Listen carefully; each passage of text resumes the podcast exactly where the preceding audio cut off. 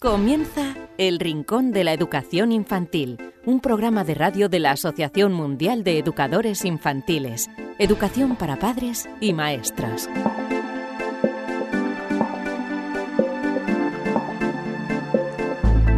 Hola a todos queridísimos amigos y seguidores del Rincón de la Educación Infantil. Bienvenidos una semana más a este vuestro programa donde disfrutamos tanto eh, hablando y aprendiendo cosas nuevas sobre la educación infantil. Y para este programa número 87 os vamos a hablar de lo siguiente. En primer lugar, vamos eh, a contactar, vamos a charlar con Moisés Ríos. Eh, hace tiempo estuvo en un congreso de, organizado por Amigo AECE, por Asociación Mundial de Educadores Infantiles. Por eso, además, nos sirve para anunciaros que en breve, la próxima semana, tendrá lugar el Congreso de, de AMEI. Ya os daremos cuenta con Elvira Sánchez de todo lo que ocurre en el, Congreso y con Moisés Ríos, que ya estuvo en uno de ellos. Vamos a hablar de aprendizaje cooperativo, un tema interesantísimo que seguro que, os gusta. También tendremos a uno de nuestros eh, expertos, eh, Marisol Justo, que contestará todas las preguntas que nos habéis enviado a rincóninfantil.org. Contaremos también con la psicóloga Elvira Sánchez, que nos eh, acerca nuevos estudios, como siempre relacionados con la educación infantil. Estudios, desde luego, curiosos. Y para, como siempre hacemos, para terminar, os regalaremos un cuento. Si queréis contactar con nosotros, muy fácil, podéis hacerlo a través del eh, correo electrónico que os acabamos de decir, rincóninfantil.org. Y para escucharnos lo podéis hacer de diversas formas, a través de nuestras eh, plataformas, como donde tenemos eh, ubicado el programa, los podcasts, en iVoox, en iTunes, tenéis todos los enlaces en uaf.org en el apartado programa de radio. Según entráis en la página web, en la página principal tenéis un recuadrito donde pone programa de radio, ahí tenéis todo el listado de programas. Con este ya son nada más y nada menos que 86 programas que podéis descargar y escuchar cuando vosotros em, queráis. También nos podéis escuchar a través del canal de YouTube de la Asociación Mundial de Educadores Infantiles y a través de Radio Sapiens, em, en radiosapiens.es eh, cada semana emiten el Rincón de la Educación Infantil. Lo dicho, comenzamos este Rincón de la Educación Infantil número 87. Recibido un fuerte abrazo de este humilde servidor que os habla, David Benito, y enseguida estamos hablando de aprendizaje cooperativo. Red de docentes comprometidos con la paz. La educación sin valores solo convierte al hombre en un demonio más inteligente. Por ello, AMEIUAF ha puesto en marcha este proyecto un docente comprometido con la paz es un profesional de la educación infantil o primaria que sabe y cree que la docencia es la tarea que más puede transformar la sociedad y que quiere conseguir un mundo mejor, más justo, más equitativo, más amable y en consecuencia más feliz. Apúntate y forma parte de la red de docentes comprometidos con la paz. Es gratis y solo tiene ventajas. Visita la siguiente web uaece.org barra docentes comprometidos. Como dijo Nelson Mandela, la educación es el arma más poderosa que puedes usar para cambiar el mundo. Red de docentes comprometidos con la paz. El Rincón de la Educación Infantil, la radio de la Asociación Mundial de Educadores Infantiles.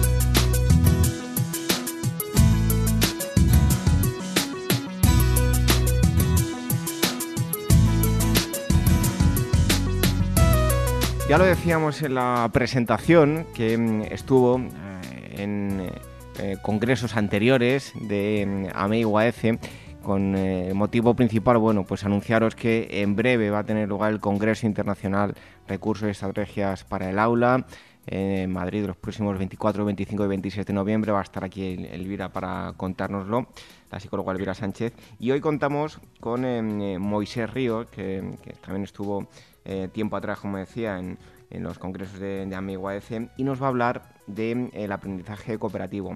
Moisés, muchísimas gracias por estar aquí con nosotros en el Rincón de la Educación Infantil. Eh, buenas, eh, gracias a ustedes por contar conmigo, yo encantado. Bueno, decía yo, hablar del aprendizaje cooperativo. La primera pregunta es fundamental. ¿Qué es el aprendizaje cooperativo? Bueno, el aprendizaje eh, cooperativo eh, es en realidad dos cosas. En, primer lugar es un contenido a enseñar, un contenido a enseñar dentro de, la escuela, eh, pero es también un, un, recurso, una herramienta.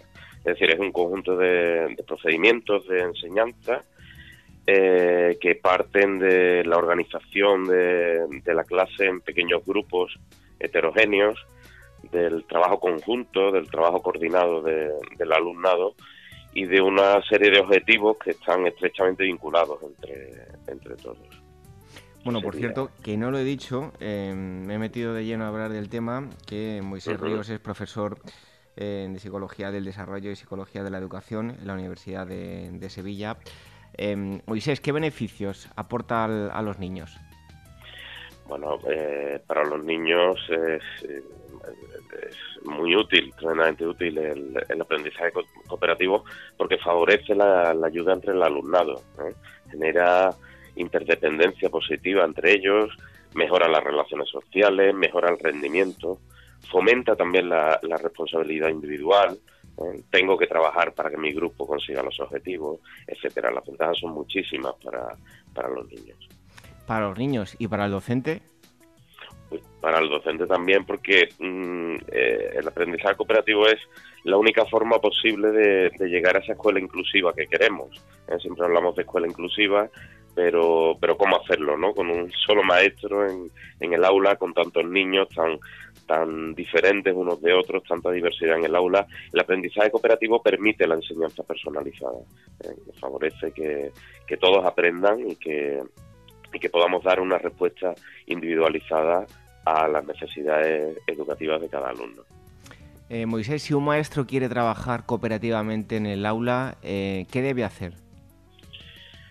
Bueno, pues mm, yo creo que debe hacer varias cosas. En primer lugar, debe formarse, porque hay, que saber eh, sobre aprendizaje cooperativo, porque no, no, todo el mundo, o podemos tener una idea equivocada a veces de, de qué es. ¿no? Entonces, lo primero sería formarse. Eh, lo segundo, eh, ya pensando en el aula o en la, actividad que hace, que hace el maestro dentro del aula, eh, además de plantearse cómo explicar o cómo trabajar en clase lo mejor posible, además de plantearse qué actividades voy a hacer para que aprendan, el maestro tiene que empezar a preguntarse cómo les propondré que hagan esas actividades. Digamos que hay mm, como dos condiciones fundamentales que garantizan que realmente ha habido aprendizaje cooperativo y eso es lo que debemos perseguir. En lugar, que, todos eh, los alumnos han participado por igual en el trabajo, es decir, que hay una participación equitativa. Y en segundo lugar, que todos han tenido la oportunidad de hablar, de ponerse de acuerdo, etcétera. Es decir, que ha habido interacción simultánea mientras estaban realizando esa, esa tarea. Por tanto, formarse eh, hacerse estas preguntas y, favorecer la participación equitativa y la, interacción simultánea. Y yo diría que también hay que tener paciencia, ¿eh? porque la estructura cooperativa necesita de un tiempo para que el alumnado se adapte a esta forma de trabajo, para que nosotros también demos con, las claves de cómo es mejor organizarlo, qué, técnicas emplear, etcétera. Claro, nos eh, comentas que hace falta paciencia eh, para, bueno, metiéndonos en el terreno más práctico, ¿no? Aquellos eh, maestros que nos estén escuchando, bueno, ¿por dónde debemos empezar? Bueno, pues deberíamos empezar, eh, si, aparte de leer cosas sobre aprendizaje cooperativo, quizás hacer algún algún curso, ¿verdad? Deberíamos empezar organizando el aula en función del nivel de, de competencia que tiene el alumnado, pero mm, competencia como capacidad para ayudar a los demás. Eh, todos sabemos que dentro de un aula hay niños que, que son muy capaces de ayudar a los demás, hay otros que les cuesta más trabajo, ¿vale? Y después están los, los que están por ahí en medio, ¿no? Deberíamos formar grupos heterogéneos, ¿eh? grupos donde haya un alumno con, con, mucha capacidad para ayudar, uno que tiene menos capacidad para, para ayudar y un par de ellos que están por ahí en medio, ¿no? De manera que estructuremos nuestra, nuestra clase con, con grupos de cuatro alumnos, que es un buen número para trabajar de esta, de esta forma, y a partir de ahí que mantengamos esos grupos estables para que se genere aprendizaje entre ellos. Es decir, lo que estamos buscando con el aprendizaje cooperativo es tener más de un maestro en el aula, que no seamos nosotros los únicos que, que estamos en el aula, sino que entre ellos aprendan también. Bueno, nos hablas de aprendizaje cooperativo. En ciertas ocasiones eh, hay quienes eh, tienden a separar, incluso em, eh, separar a, todos aquellos que tienen altas, altas capacidades. De esta mm. forma habría que unificarlo y aprovechar los niños que puedan tener esas altas capacidades para intentar mejorar los demás, ¿no? Efectivamente, efectivamente. La clave no está en separar alumnos, sino todo lo contrario. ¿eh? queremos aprovechar la diversidad del alumnado. Eh, nadie tiene en el aula alumnos que son exactamente iguales unos y otros. Aparte de la necesidad de ayuda, que es diferente entre unos y otros, el temperamento, la capacidad para ayudar, los gustos, las aficiones, las actitudes, pues evidentemente podemos tener niños con necesidades específicas de, apoyo educativo, niños con altas capacidades, niños con diferentes circunstancias personales que hacen que mm, evidentemente pues cada uno sea, sea de una manera y en la sociedad pues lo que tenemos es diversidad. Tenemos que hacer que, que nuestros niños se relacionen entre ellos y, respeten las diferencias que existen entre ellos. Y, si no están todos presentes, si no participan todos, es imposible que haya inclusión, es imposible que todos progresen. Bueno, tal vez, como decía yo, algunos tengan miedo en que esos que van un poco más, digamos, retrasados, perjudiquen a los eh, más avanzados, pero bueno, eh, de lo que se trata, y como ya hemos dicho aquí en el programa, aparte de transmitir conocimientos, que no es lo más importante, sino transmitir eh, valores, que al fin y al cabo va a formar de esa forma la, personalidad de, de, un niño en su futura etapa de, adulto. Y eso es lo más importante porque es lo que nos vamos a encontrar en el día a día. Eh, mucha gente diferente y a la que vamos a tener que, que ayudar y vamos a recibir ayuda también, ¿no? Efectivamente, la, parte de los valores es fundamental, pero eh, cuidado porque el, aprendizaje cooperativo no es eh, se forman grupos y ya los grupos empiezan a trabajar conjuntamente. Eh, en realidad eso eso lo hacemos mucho en la escuela, ¿no? Poner a los niños en grupos, pero ponerlos en grupos de cuatro o cinco alumnos no garantiza que vayan a trabajar cooperativamente. Eso no es cierto. Lo que suele ocurrir es que cuando formamos estos grupos, o puede ocurrir, es que uno o dos alumnos hagan la tarea que tenemos encomendada, al grupo y que el resto no haga nada, o bien que se divida la tarea y cada uno haga su parte, pero no todos aprendan eh, unos de otros. Un, un maestro o una maestra con formación en aprendizaje cooperativo sabe cómo propiciar que trabajen juntos. Existen técnicas que nos aseguran la participación de todos. Por tanto, podemos poner en, marcha esta forma de, aprendizaje y podemos hacer que todos aprendan realmente, porque el objetivo no es eh, que el grupo eh, rinda bien, sino que cada miembro del grupo rinda bien y al máximo de sus posibilidades, hasta donde puedan. Habrá algunos que puedan más, que lleguen a más alto, digamos, ¿no? Y hay otros que, lleguen más alto en otras cosas y no, y no en esas mismas habilidades o competencias. Moisés, ya nos avanzabas algo para ir terminando. ¿Qué errores debemos evitar en este sentido? Bueno, pues yo creo básicamente estas dos eh, cosas que he dicho, ¿no? De pensar que el, aprendizaje cooperativo al final es eh, que trabaje el grupo y, que eso permite que algunos alumnos no trabajen, no hagan nada y que se beneficien del grupo. Eh, pero, pero esa es una visión errónea, es un mito acerca de, del trabajo en grupo, ¿no? Eso no, no sería trabajo en grupo. En realidad el objetivo final del, aprendizaje cooperativo es el aprendizaje de cada uno de los alumnos de todos los alumnos que forman el grupo de todos los alumnos del, del aula. Y en segundo lugar, pues que comenté antes también, que pensar que solo con ponerlos juntos ellos ya van a organizarse y van a hacer van a ser capaces de, trabajar de forma cooperativa. Eh, yo tengo formado grupos cooperativos en, la universidad, ¿no? de, mis alumnos de, Psicología del Desarrollo, Psicología de la, Educación, trabajan de forma cooperativa. Al principio les cuesta, pero mm, poco a poco eh, van dándose cuenta que es eh, la mejor manera que, que tienen para poder aprender. Y dentro del alumnado que yo tengo, pues los hay que, tienen más capacidades para determinadas cosas y otros que, tienen menos. ¿no? Sin embargo, todos se benefician de, esta forma de trabajo. Si podemos hacerlo en la universidad, con lo difícil que es, pues yo creo que en, que en infantil y en, primaria, que también es tremendamente complicado, tenemos que hacerlo para, para poder mejorar, para poder optimizar el aprendizaje y el desarrollo de nuestros niños. Antes de concluir, para todos aquellos que estén interesados en, en, la, mm, en, este, en este asunto, en el aprendizaje cooperativo, ¿nos podría recomendar alguna lectura? Eh, bueno, sí, pues a ver, todo el, equipo de, de por ejemplo, ¿no?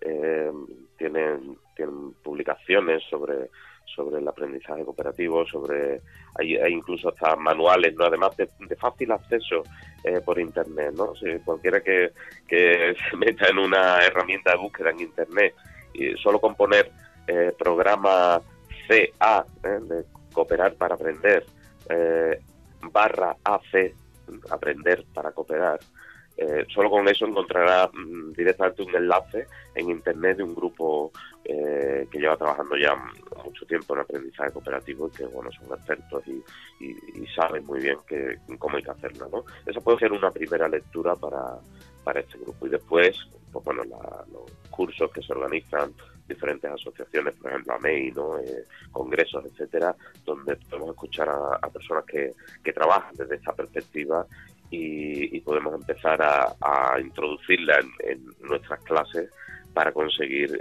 el, objetivo que queremos todos, poder trabajar mejor y hacer que nuestros niños aprendan. Pues eh, hemos hablado hoy de aprendizaje cooperativo con eh, Moisés Ríos, él es profesor de Psicología del Desarrollo y Psicología de la Educación en la Universidad de Sevilla. Muchísimas gracias por haber estado con nosotros aquí en el Rincón de la Educación Infantil. Un fuerte abrazo y hasta pronto. Gracias a ustedes. Un abrazo.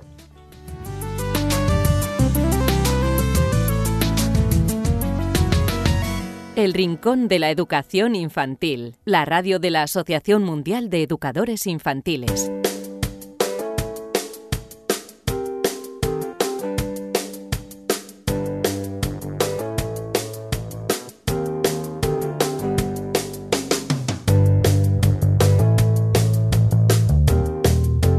Otro día más llega el momento de los estudios, estudios que nos llegan al rincón de la educación infantil y como siempre nos lo acerca la psicóloga Elvira Sánchez.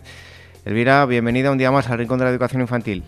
Pues un placer, como todas las semanas. ¿Qué nos acercas hoy? Mira, hoy te voy a hablar de cómo responden las madres en los distintos países al llanto de los bebés. Eh, la pregunta es, bueno, ¿perdemos los nervios de la misma forma, bueno, o con la misma frecuencia? ¿Tú qué crees? Bueno, imagino que será algo de tema cultural, ¿no? Mira, pues te voy a dejar eh, con la emoción hasta el final. Se sabe que en los humanos el llanto infantil bueno, es la forma de comunicación preverbal más temprana. Pues un equipo de, bueno, internacional de investigadores, liderado por expertos del Instituto de, Salud Infantil y Desarrollo Humano Eunice Kennedy Shiver de Estados Unidos, ha descrito las bases neurobiológicas de las respuestas de las madres humanas a estos sonidos. Y para resolver la cuestión que te he planteado al inicio, eh, el trabajo analiza el comportamiento de 684 madres de 11 países distintos que tenían hijos de unos, bueno, 5 meses de, media.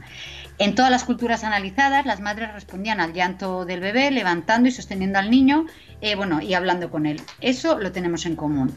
Bueno, los expertos tenían la hipótesis de que los sollozos de los bebés provocarían respuestas comunes en los cerebros de las nuevas madres, independientemente de su cultura. Pero para comprobarlo, examinaron con resonancia magnética funcional a 43 madres que vivían en Estados Unidos y 44 que vivían en China.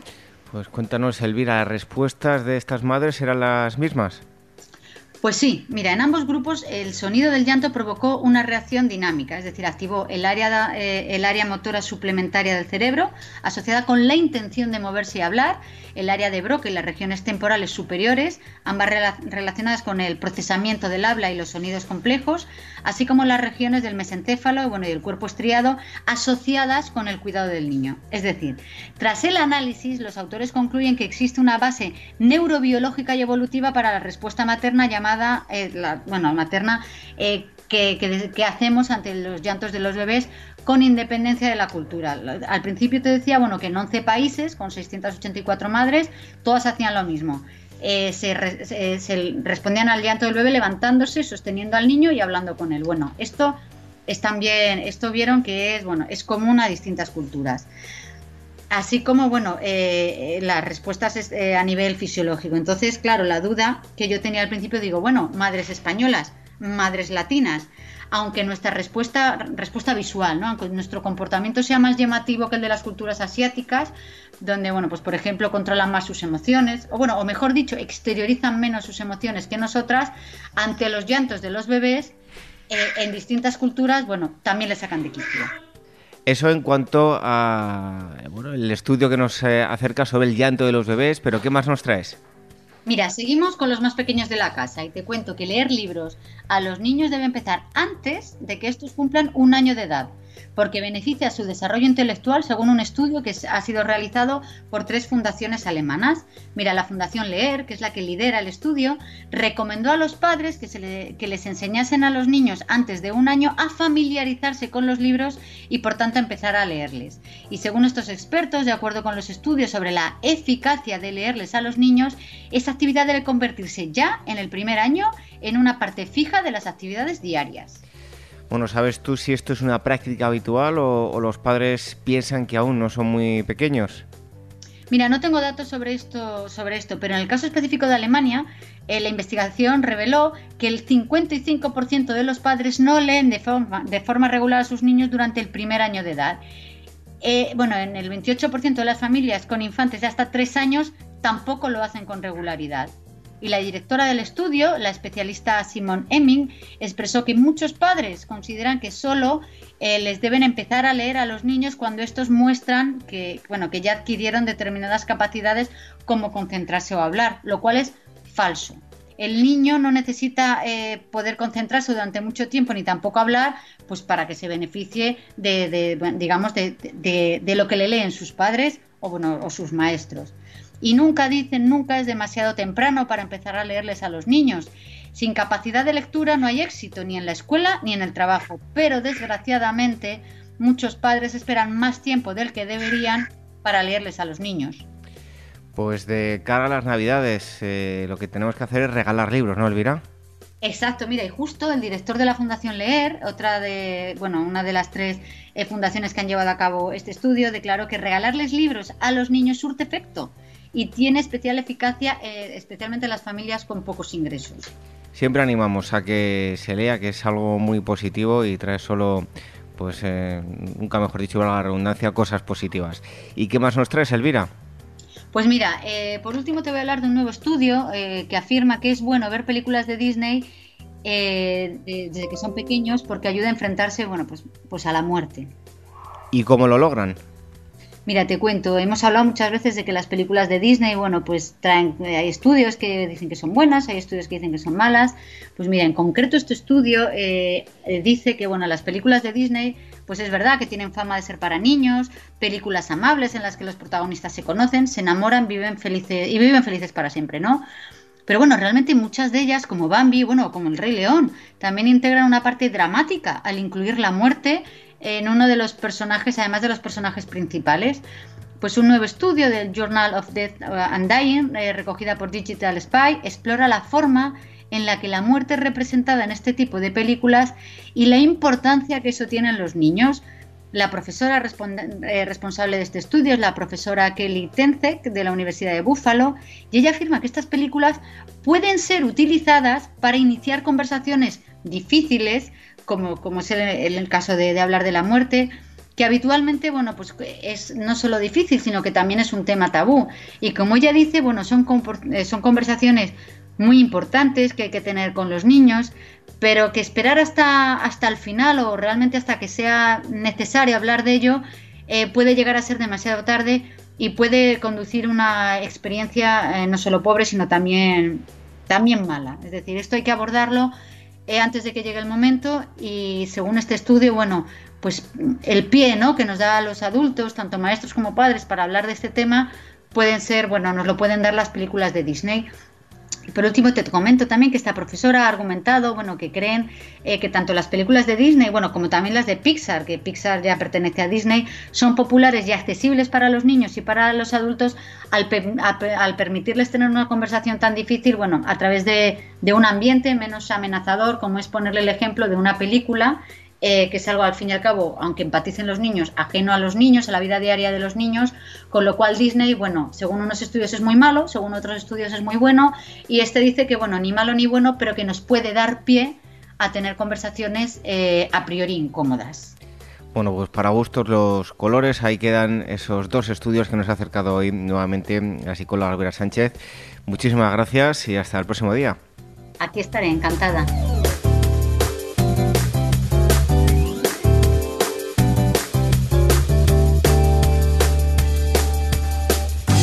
¿Quieres formar parte de la gran familia de profesionales de la educación infantil del mundo? Solo en Facebook somos ya más de 110.000. Asociate hoy mismo y empieza a disfrutar de gran cantidad de ventajas de las que ya disfrutan maestros como tú. Y cuantos más seamos, más podremos hacer por mejorar la calidad de la educación que reciben los más pequeños. Todos los detalles en la web de la Asociación Mundial de Educadores Infantiles www.uaece.org. El Rincón de la Educación Infantil, la radio de la Asociación Mundial de Educadores Infantiles.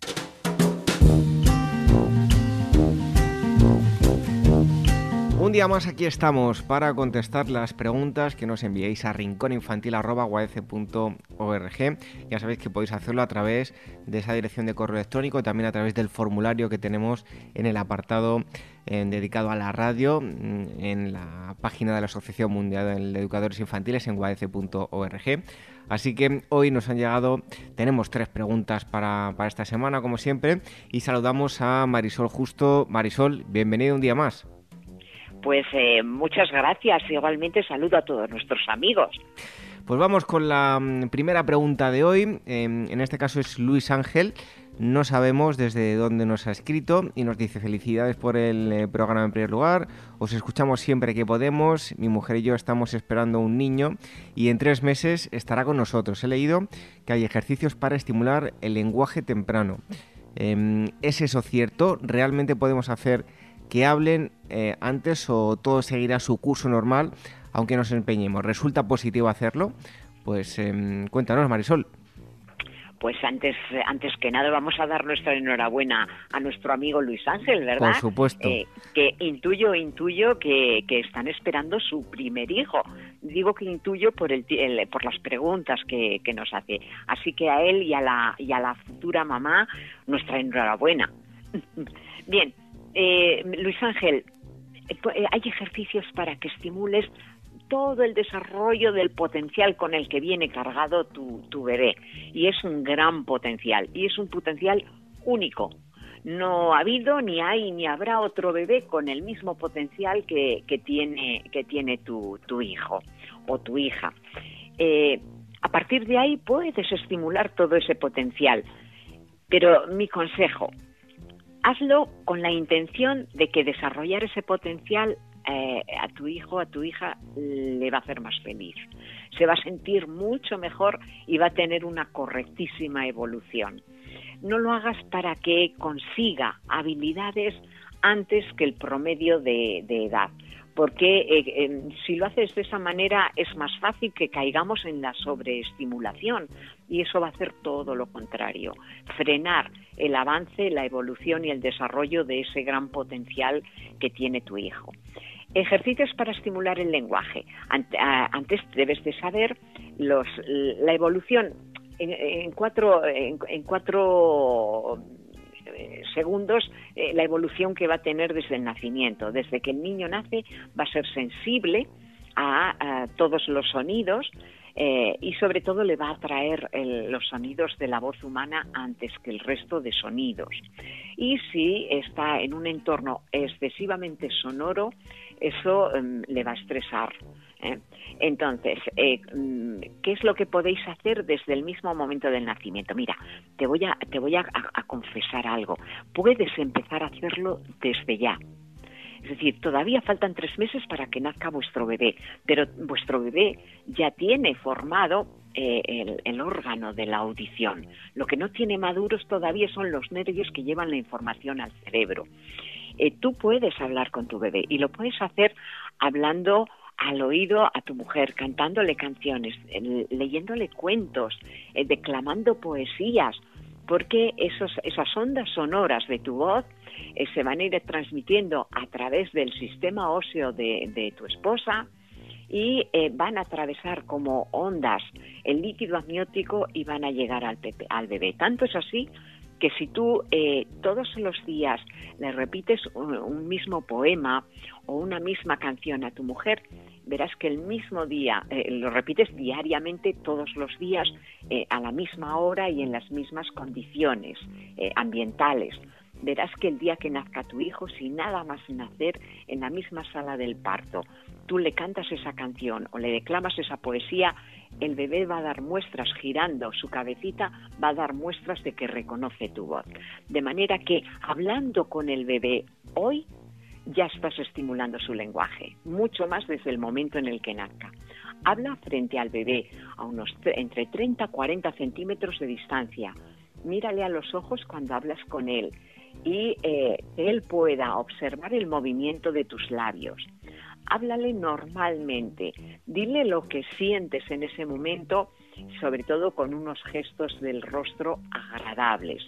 Y mi consejo va a ser que a lo largo de toda su vida no le hables, que hables con él, que busques el diálogo con él. Cuando el bebé eh, emita un sonido, tú emite otro sonido parecido y que él repita otros sonidos. Eh, eh, háblale sobre todo lo que hacéis a lo largo del día. Cuando lo lleves de paseo, háblale sobre lo que vais viendo, el parque, los árboles, los animales. Eh, cuando estéis jugando en casa, háblale de las cosas que estás haciendo. Es la mejor manera, hablar con él con un lenguaje claro, conciso, porque de esa manera estimulas que él también desee comunicarse a través del lenguaje. Pues desde luego que una experiencia muy bonita lo que nos eh, explica eh, Marisol, así que os invitamos a que lo pongáis en práctica, no solo en esta persona que nos, que nos escribe, que es Luis Ángel, sino cualquier otra, eh, otra persona. Además, yo quiero em, añadir algo, Marisol, desde mi experiencia, y, es que es increíble, ¿no? El, el, vínculo que se puede llegar a crear solo con sonidos, pero que parece casi, una conversación, aunque no tenga sentido, ¿verdad?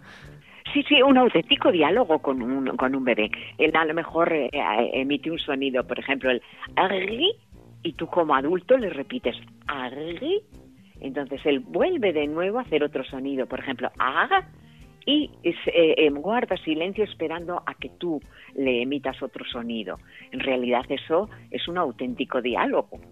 De todas formas, David, decirle a, nuestro amigo Luis Ángel que si está interesado en, leer sobre, sobre estimulación en estos tres meses que aún faltan para que nazca, puede acceder en la web de la Asociación Mundial de Educadores Infantiles a nuestro programa de educación prenatal. Pues eh, ahí está, que en alguna otra ocasión se nos ha olvidado comentarlo. Tiene que entrar en, en y ahí se van a encontrar con el eh, programa al que hace alusión eh, Marisol Justo. Bueno, pues eso en cuanto a la primera pregunta, pero vamos con la segunda, en este caso es Sara de Madrid. Nos dice lo siguiente, recientemente leí horrorizada que una madre estuvo enganchada a la webcam que había en la escuela de su hija. La mm, hija sufría y lloraba y la madre sufría pero se enganchaba a la webcam. ¿Realmente es esto positivo? ¿No deberíamos desconectar los padres y cuando los pequeños van a la escuela no hacer esto bajo ningún concepto? Me pareció una noticia horrible. Gracias por el programa. Pues Marisol, y además creo que no es el, único caso. Yo creo que he escuchado a alguno más. ¿Qué te parece, Marisol? Pues eh, yo tengo que decirle a nuestra amiga, nuestra amiga Sara, eh, eh, que yo le doy la razón. O sea, eh, nosotros, los padres, educamos a nuestros hijos en nuestro ámbito familiar, les vamos ofreciendo herramientas para que aprendan a, relacionarse fuera del ámbito familiar y cuando se escolarizan por primera vez también tenemos que aprender a, despedirnos de nuestro hijo, entre, entre paréntesis. Es decir, eh, va a otro ámbito. Lo que sí es cierto es que es importante que los padres eh, eh, conozcamos muy bien el centro al que va a ir nuestros hijos, nuestro hijo, que, que, conozcamos muy bien a las personas con las que vamos a estar y si con las que va a estar el niño. Y si albergamos alguna duda, si no confiamos plenamente en el centro, en los profesionales que hay en ese centro, lo mejor es no escolarizar ahí a nuestro hijo, porque vamos a vivir muchísima incertidumbre. Dicho esto, si ha escolarizado esta, esta madre que, que, que, nos comenta Sara, ha escolarizado a, su hija, eh, doy por hecho que es que eh, confiaba plenamente en, en, la escuela, confiaba en, en, la educadora que tenía su hija. Y además seguramente pues le hizo mucha ilusión el tener esa opción de poder ver qué estaba haciendo su hija a través de la, de la webcam. Lo que ocurre es que esta mamá seguramente mm, no esperaba encontrarse a, su hija eh, llorando, o sea, lo del sufrimiento yo no sé exactamente qué puede ser. Efectivamente, los primeros días hasta que los niños completan un proceso de adaptación, es posible que en algún momento pues, pues lloren un poquito. Eh, para eso los profesionales normalmente planteamos una incorporación progresiva, que el primer día pues estén un ratito de no más de una hora, e ir aumentando ese tiempo a medida que los niños se van encontrando mejor en, en el cole y van estableciendo relaciones con compañeros y con compañeras. Eh, si la madre sentía ansiedad eh, ante la separación de su hija, ansiedad por escolarizar a su hija y estaba todo el rato eh, mirando por la webcam, es porque primero mm, desconfiaba de que la niña estuviese mal. Y esa ansiedad se la estaba transmitiendo a su hija. Luego no es de extrañar que se estuviera dificultando el proceso de adaptación de la niña. La madre le estaba transmitiendo ansiedad a su hija. Si eh, la niña observa que su madre está ansiógena y no tiene confianza en dejar a su hija en, en la escuela, dejarla en la escuela, evidentemente la niña debe de pensar que en la escuela tienen que pasar cosas horrorosas para que su madre se sienta así de mal y evidentemente las expectativas de la niña con respecto a, su estancia en el centro escolar son negativas, con lo cual mm, le va a costar muchísimo la adaptación. Yo no soy partidaria de, que los padres estén viendo constantemente qué es lo que hacen los niños en la webcam, porque eh, en ese caso el docente que está en ese aula tendría que estar explicando a los padres en todo momento qué es lo que hacen los niños, por qué lo hacen los niños, eh, cada decisión que toma, cada frase que dice, tener que estar justificando y explicando a los padres por qué lo hace, por qué lo hace de una manera, por qué no lo hace de otra, explicando a cada, a cada padre por qué su hijo no es el primero en beber agua cuando cuatro lo han pedido al mismo tiempo, eh, eh, para que ese padre sepa que es que la vez anterior su hijo fue el primero, es decir, eh, sería horroroso un docente dando explicaciones continuamente. Y en muchos casos a lo mejor pues son docentes que lo que hacen es actuar de cara a la cámara en vez de tener un comportamiento de actividad docente espontáneo y natural en el aula. Luego yo creo que no merece la pena eh, los beneficios de esa webcam eh, constante funcionando en el, en el aula eh, no merecen la pena si en el otro lado de la balanza ponemos los perjuicios para los niños. ¿eh? Ya solo falta el confesionario y ya tenemos en toda regla un gran hermano, un Big Brother, como dicen en México, pero de, educación infantil, ¿no, Marisol? Sí, sí, sí, sí, sí. Triste. Bueno, y vamos con la tercera pregunta. En este caso, eh, Víctor, desde Guadalajara, em, una pregunta mm, corta, pero muy, muy interesante. Eh, nos dice, el acoso escolar está a la orden del día. ¿Cómo se debe enseñar a los pequeños a defenderse sin violencia? Pues ahí es nada, Marisol. Pues eh, Víctor nos hace una pregunta tremendamente interesante y eh, sobre todo eh, porque nos hace esa pregunta sobre qué opinamos los docentes de la etapa de infantil. Y fíjate, digo que es muy interesante porque casi todos cuando hablamos de, acoso escolar pensamos pues ya en, en secundaria, en bachillerato, eh, incluso en los últimos cursos de primaria, pero nunca eh, pensamos en qué podemos hacer en infantil o en, el primer ciclo de primaria, por ejemplo, para prevenir eh, esa violencia escolar, ese, ese acoso escolar, el bullying, al fin y al cabo, ¿no? que ahora está más de moda llamarlo de, de esa manera. Bien, pues yo diría que por parte de los padres, ¿qué se puede hacer?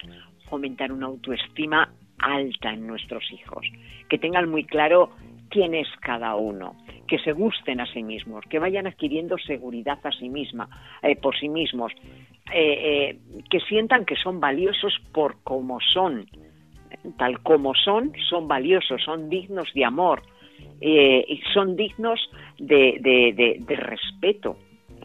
Eso, sobre todo, se empieza a formar en el ámbito familiar. Pero nosotros, los docentes profesionales en la escuela, tenemos que fomentar también la, autoestima sólida de nuestros alumnos. Tenemos que ir reforzando formas positivas de relacionarnos. Por ejemplo, si en casa, cuando un bebé le empiezan a salir los dientes, y en vez de darnos besos nos muerde y nosotros nos reímos, qué gracioso que tiene un dientecito y ya ha aprendido a morder. Pues eh, lo que estamos haciendo es reforzar una conducta mm, que luego se puede volver contra nosotros, que es la conducta de, eh, siendo más mayores, morder a los demás. Los niños muy pequeños saben que eh, un gesto cariñoso es el beso, pero a ellos les cuesta mucho distinguir entre el beso de fruncir los labios y lo que es el mordisco. De manera que eh, yo diría que esas conductas eh, eh, no se deben de reforzar nunca, que nuestro bebé con ocho, con nueve meses empieza a mordernos sin tener ninguna mala intención, por supuesto, porque es muy pequeño. Le tenemos que decir que eso no se hace, no se muerde. Que lo tenga muy claro, porque si a los ocho, nueve, diez meses le decimos que eso no se hace, no será necesario utilizar otras fórmulas para impedir que muerdan cuando tenga un año y medio o cuando tenga dos años. ¿eh? Luego, reforzar las formas positivas de relacionarse con los demás y limitar en el momento en que aparece una, forma menos positiva o negativa, de inmediato hacer saber a los niños que eso está mal. Y sobre todo, ofrecer un modelo correcto a imitar si yo eh, soluciono mis problemas de manera violenta, eh, mis hijos están eh, aprendiendo que la mejor forma que ellos tienen de solucionar sus problemas con la violencia.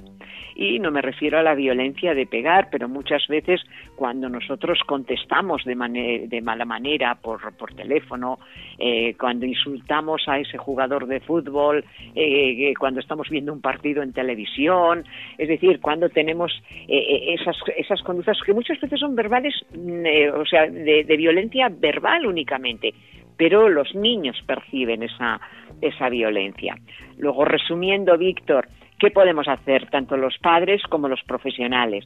Fomentar la autoestima. La mayoría de niños que abusan de los demás, que acosan a los demás, eh, en muchos casos lo hacen porque tienen baja autoestima, en realidad. De manera que si fomentamos la alta, autoestima, el, niño al que, mm, entre comillas, se pudiera eh, agredir o acosar sabría defenderse con buena autoestima y disminuirían el número de niños que acosan a los demás. Reforzar formas positivas de relacionarse y convertirnos en buenos modelos a imitar. Facilitar herramientas para que eh, eh, tengan esos comportamientos, esas relaciones totalmente positivas. Y eh, en ningún momento permitir eh, conductas eh, violentas ni siquiera de forma verbal. Eh, a nuestros hijos hay que cortar de inmediato cuando ellos gritan para conseguir algo, decir tranquilamente, yo no te grito cuando te hablo, por favor tú no me grites a mí. Es decir, decirlo tranquilamente. Si resulta que cuando mi hijo grita yo voy a gritar más diciendo que no grite, me va a hacer, lo que va a hacer es imitar mi conducta, no hacer lo que yo le digo.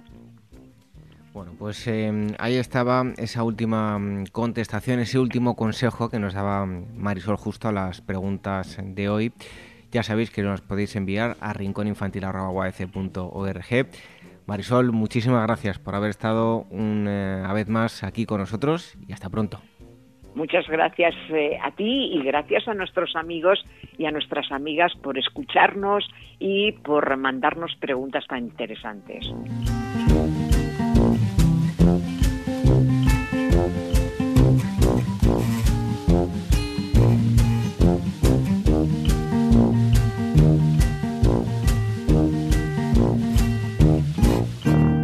Red de docentes comprometidos con la paz. La educación sin valores solo convierte al hombre en un demonio más inteligente.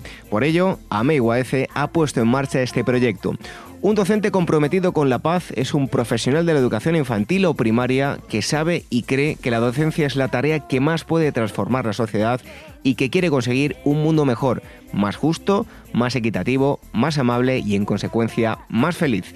Apúntate y forma parte de la red de docentes comprometidos con la paz. Es gratis y solo tiene ventajas. Visita la siguiente web uaece.org barra docentes comprometidos. Como dijo Nelson Mandela, la educación es el arma más poderosa que puedes usar para cambiar el mundo. Red de docentes comprometidos con la paz. El Rincón de la Educación Infantil, la radio de la Asociación Mundial de Educadores Infantiles.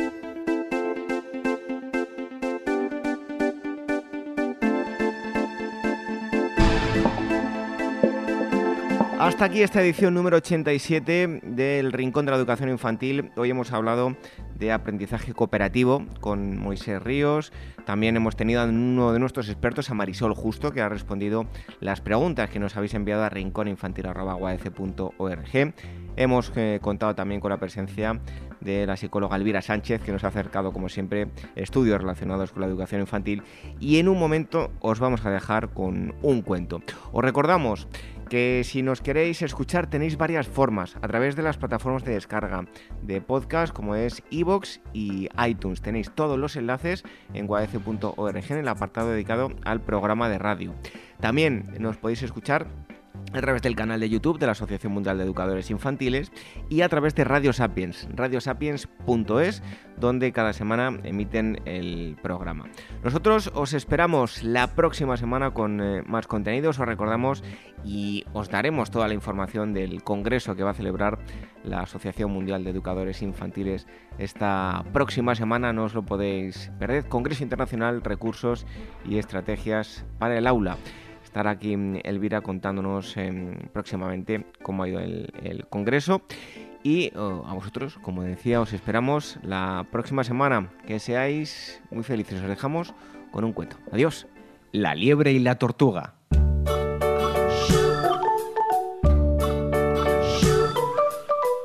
Había una vez una liebre que se jactaba de correr más veloz que cualquiera y siempre se burlaba de una tortuga por su lentitud. Un día la tortuga le propuso a la liebre que compitieran en una carrera. La tortuga sabía que la liebre era mucho más veloz que ella, pero tenía el problema de que era muy perezosa y se aburría si tenía que realizar una misma actividad y no tenía constancia para terminarlas. La liebre empezó a reír. no hay nadie que pueda ganarme, y mucho menos una lenta tortuga. Pero acepto el desafío. Empezó la carrera. Arrancaron al mismo tiempo pero después de un rato, la liebre comenzaba a aburrirse y viendo la lentitud de su adversario, se sentó a dormir bajo un árbol. Empezó la carrera. Arrancaron al mismo tiempo, pero después de un rato la liebre comenzaba a aburrirse y viendo la lentitud de su adversario, se sentó a dormir bajo un árbol. ¡Adelante! ¡Adelante! ¡Corre! De cualquier manera, yo con unos pocos saltos te alcanzaré. La tortuga, por lo pronto, seguía su camino, lenta, constante y sin pararse. En eso la liebre despertó, pero al ver que todavía le llevaba mucha ventaja a la tortuga, bostezó y se volvió a quedar dormida. Dormiré un poco más. Esta carrera me aburre. La tortuga va tan despacio que la alcanzaré en un instante. Pasó el tiempo y finalmente la liebre despertó de un sobresalto. Brincó, se echó a correr y viendo que la tortuga estaba por llegar a meta, corrió y corrió más veloz que nunca, pero ya era demasiado tarde. La tortuga le había ganado. La tortuga volteó y le dijo a la vanidosa liebre, No van lejos los de adelante si los de atrás son constantes. El que persevera triunfa.